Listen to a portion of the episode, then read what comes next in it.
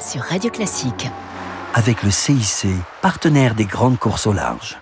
Bonjour et bienvenue pour Grand Large sur Radio Classique. Ce week-end, je reçois Jean Dartuy. Il est chef d'entreprise, propriétaire d'un vignoble à Bandol, le domaine de Terre-Brune. Il dirige également une entreprise de coworking à Paris. Il a surtout été le numéro 3 du groupe M6 pendant une quinzaine d'années. Et vous avez, Jean, une passion pour la voile. D'où vient-elle? Cette passion est née au scout marin. Dans un collège réputé euh, de Paris, j'ai appris les bases de la voile pendant une dizaine d'années. On était lâchés sur des bateaux face au Glénan avec une règle de cras. Il fallait faire ses calculs de marée pour rentrer dans les ports à la bonheur. Ensuite, vous avez participé à des grandes courses étudiantes. J'ai fait le trajet classique et puis j'ai fait le siège de l'émission des grosses têtes à RTL. Je m'étais assis dans le canapé jusqu'à ce que Kersozon sorte de l'émission pour lui dire que j'adorerais faire une grande course avec lui. Kersozon m'avait euh, rappelé au moment où était lancée l'idée du trophée Jules Verne, là en 1992, et Kersozon décide de construire le plus grand trimaran de l'époque qui s'appelait Charal. Et on a fait donc toute cette campagne pendant un an basée à Brest, à manger des coquilles Saint-Jacques dans la cheminée. Le 10 septembre prochain, vous prendrez le départ de l'Ocean Globe Race, une course autour du monde. Et c'est un peu un retour à l'âge des pionniers. Cette course consiste à partir sur des bateaux construits avant 1988 pour éviter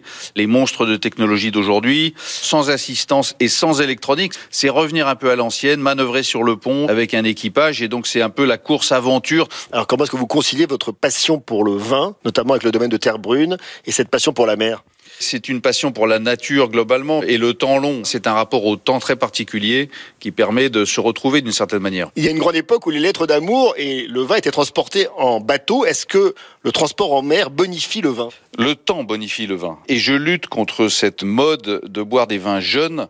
C'est un crime contre l'esprit. Un grand vin donne sa complexité avec le temps. Vous n'obtiendrez jamais d'un vin jeune la complexité et les émotions que vous obtiendrez d'un vin que vous attendrez. Un grand merci. Je recevais donc Jean Dartuy, chef d'entreprise navigateur, qui prendra le départ de l'Ocean Globe Race en septembre prochain sur un Swan 53 qui s'appelle Triana et qui fut notamment l'un des bras droits de Nicolas de Taverneau dans le groupe M6. On se retrouve très vite pour Grand Large sur Radio Classique. Au revoir. C'était Grand Large avec Rémi Pelletier sur Radio Classique avec le CIC, partenaire des grandes courses au.